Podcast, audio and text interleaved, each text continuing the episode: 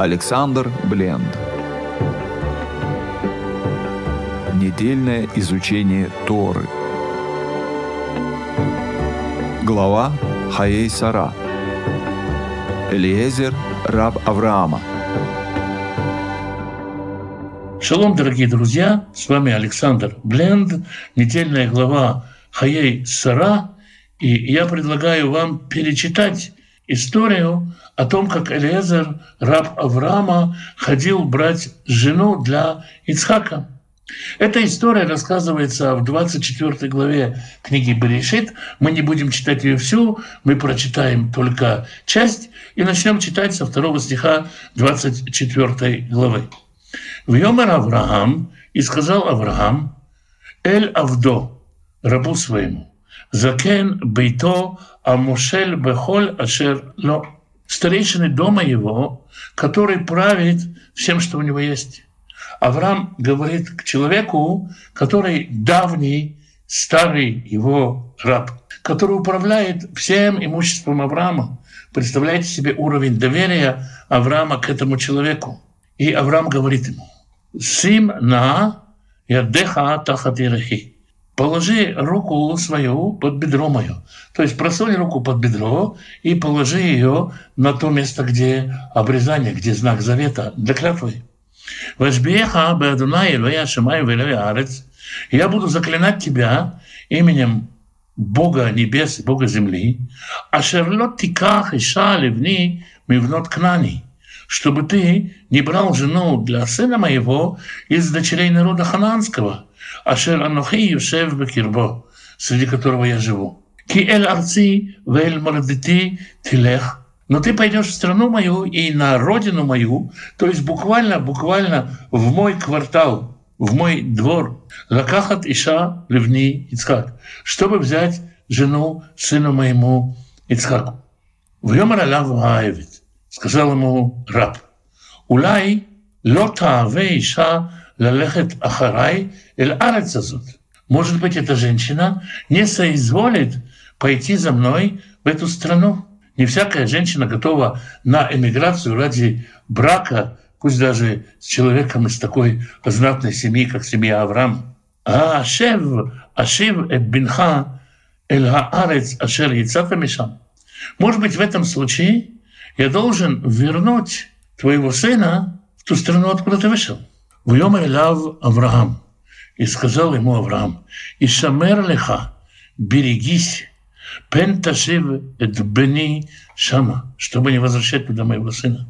Адунай Элахея Шамаем, Бог небес, Ашер лакахани мивейт ави умеарец молодати, который взял меня из дома отца моего, из родного моего уголка, Ашер диберли, который говорил со мной, «Веашер низбали леймор», и который клялся мне, говоря, «Лизер эха атенета арец азот», «Семени твоему я дам эту землю».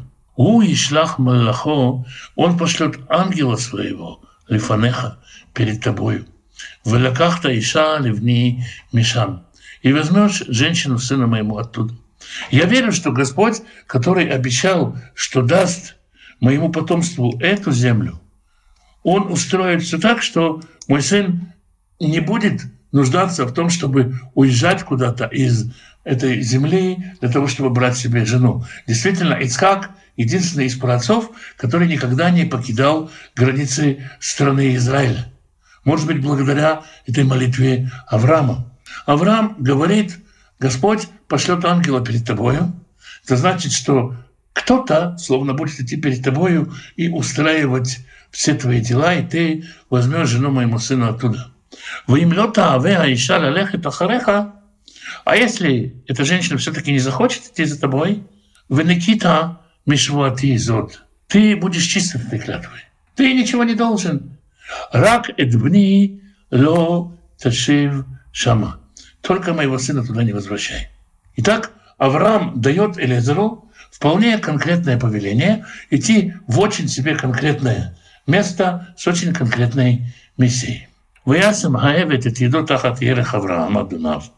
И положил раб руку свою под бедро Авраама, господина своего, «Ваишвалю аль-даваразе» и поклялся ему, поклялся ему об этом. «Ваикаха эвед асара гмалим» и взял раб 10 верблюдов, мигмалей адунав, из верблюдов господина своего, в Ялех, и пошел. Выхоль тув адунав поеду. И все блага, все богатства господина его руке его. Ваикам, Ваилех, Эль Арам Наараим, и встал и пошел в Арам Наараим, Аль-Ир Нахор, в город Нахора. Долго ли, коротко, приходит раб в город Нахора. Тура не рассказывает о том, как быстро это случилось. Мидрашей рассказывает о том, что это случилось но очень быстро, но нам это сейчас не важно. Вайвареха гмалим михуц лагир. И уложил, усадил верблюдов за городом. Слово «иварех», да, похоже на слово «ливарех» – «благословлять». Слово «браха» от того же корня переводится как «благословение». Действительно, корень «берех» – колено – Колено, как то, что соединяет две части ноги, так и браха соединяет, как коленце соединяет верхнее и нижнее. Уложил верблюда, верблюде ложатся, подгибая колено, эльбе рамаим, у колодца, лет эрев, лет цет ашуавод. Перед э, сумерками, перед тем, как выходят качать воду. И тут происходит нечто необычное. Раб начинает молиться. Это, наверное, первая история дорожной молитвы. Уйомар и сказал, Адунай Элохей, Адунай Элохей Авраам.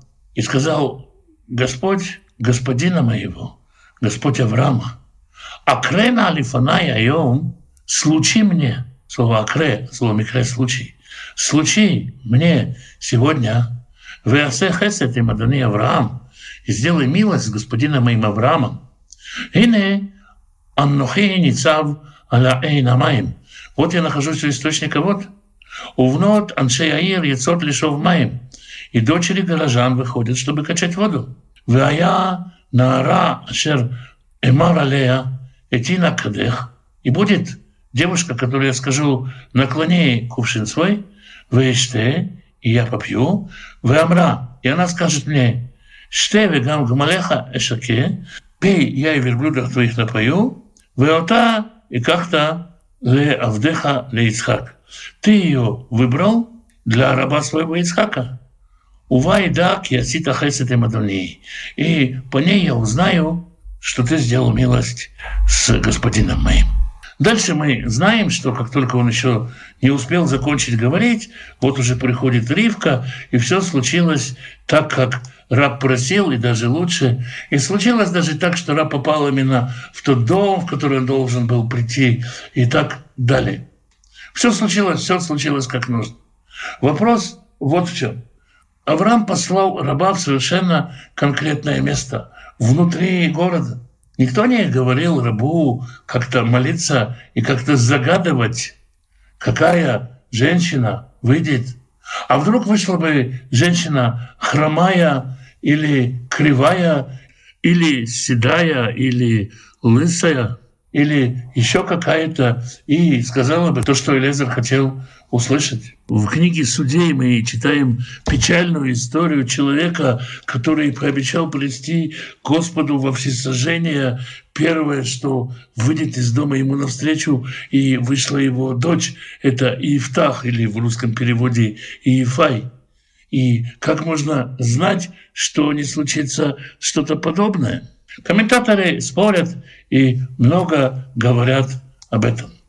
Не все знают, что текст Торы состоит не только из одних букв, но содержит еще и знаки кантиляции, своеобразные ноты, указывающие на интонации, с которой надо произносить то или иное слово.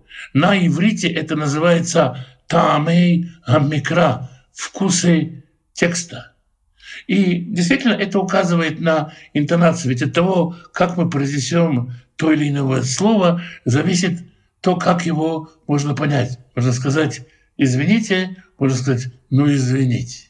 и это будут совершенно разные «извините». Так со многими словами, и когда мы читаем текст Торы, его можно читать старым языком говоря, с выражением.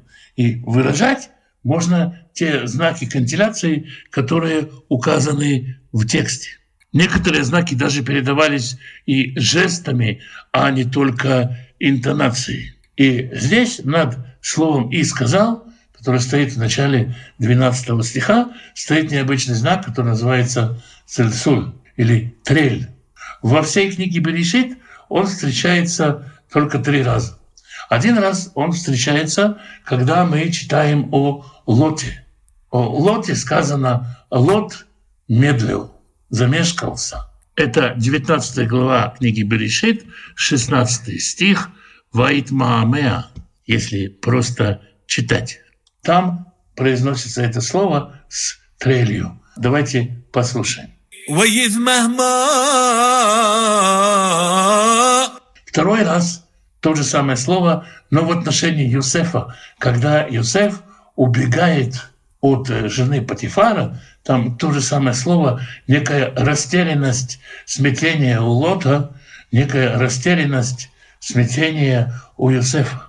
И третий раз это слово встречается здесь, в 12 стихе.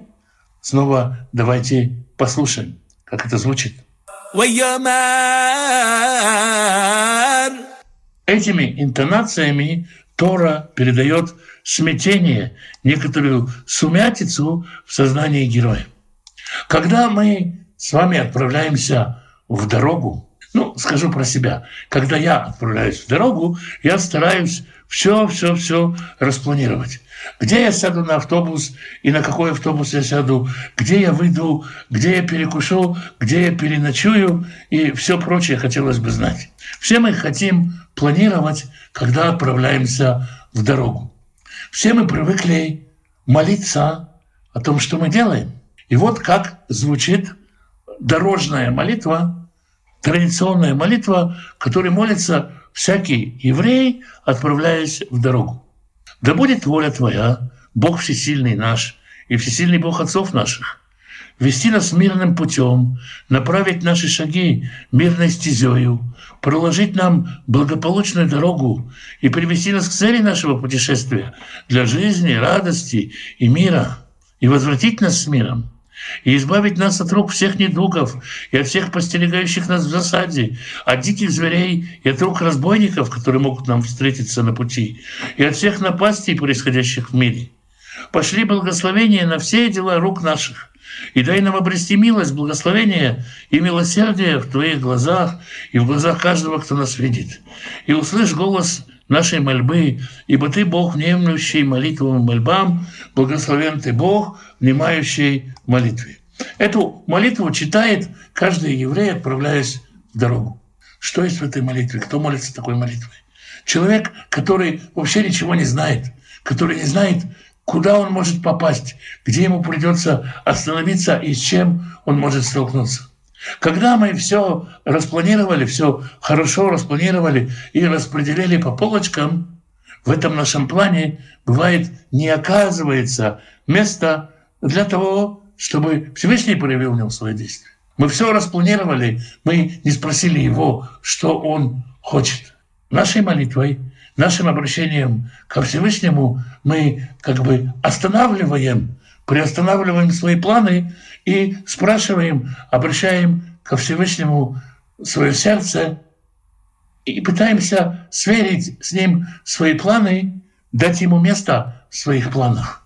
Как сказал Раби из Коцка, Бог находится там, куда мы его впускаем. В этой молитве, в этой дорожной молитве мы впускаем Бога в свою хорошо распланированную по полочкам разложенную дорогу.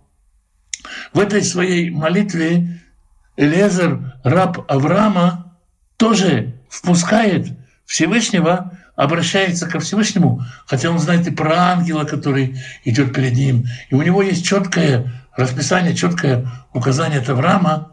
Здесь время почувствовать себя в смятении, почувствовать себя не хозяином ситуации, нисколько не хозяином ситуации, а обратиться ко Всевышнему с вопросом какие твои планы насчет моей дороги.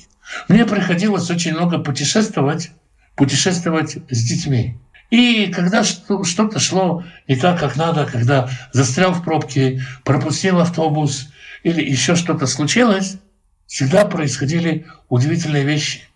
Именно в этих отклонениях от планов, когда, отклонившись, забыв про свои планы, мы с детьми молились, Всевышний посылал в нашу жизнь очень необычных, добрых людей, знакомство с которыми осталось со мной на многие годы, со многими учителями, просто добрыми людьми, необычными людьми, людьми, которые помогли мне, или людьми, которые нуждались в моей помощи, Всевышний свел меня в тот момент, когда я застревал в дороге, когда мои планы смешивались, когда все происходило не так, как я хочу.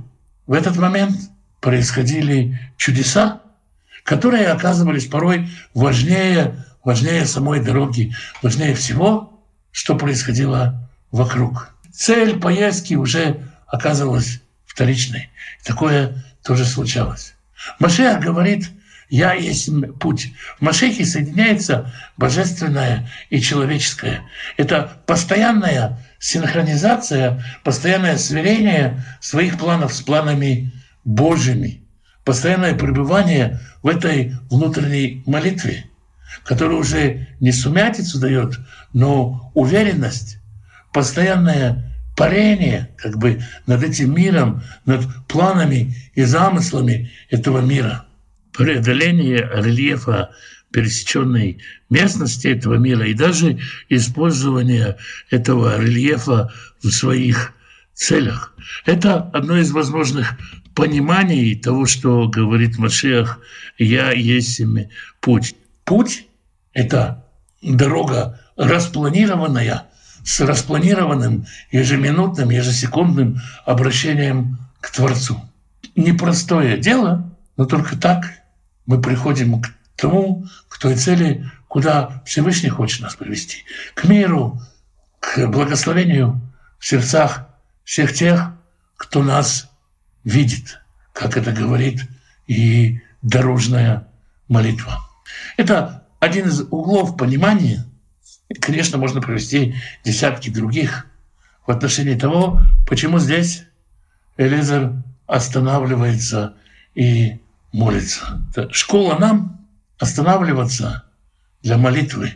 Даже там, когда мы думаем, что Бог нам уже все сказал, даже там, где мы думаем, что мы понимаем Его волю, даже там, где нам даны, казалось бы, совершенно четкие указания в отношении того, что делать. Святой Благословенный благословит всех тех, кто изучает Его Слово, ищет Его волю, ищет Его лица. Святой Благословенный благословит вас и семьи ваши, мужей ваших, и жен ваших, сыновей ваших и дочерей ваших, внуков и внучек, правнуков и правнучек. Святой Благословенный благословит родителей ваших, пап и мам, бабушек и дедушек, прабабушек и прадедушек. Любите их, берегите их. Святой Благословенный благословит и исцелит больных, да с мудрости врачам исцелять поддержит и укрепит тех, кто сопровождает больных. Святой Благословенный пошлет пропитание нуждающимся в пропитании, пошлет работу достойную, так, чтобы оставалось время на общение с женой, с детьми, на изучение Писания, чтобы был достаток в доме, избыток и возможность помогать другим. Святой Благословенный благословит семьи, в которых нет мира, примет отцов и детей, мужей и жен, братьев – и сестер. Святой Благословенный благословит вас и дома ваши, и всех, кто с вами, всем изобилием своих бесконечных благословений.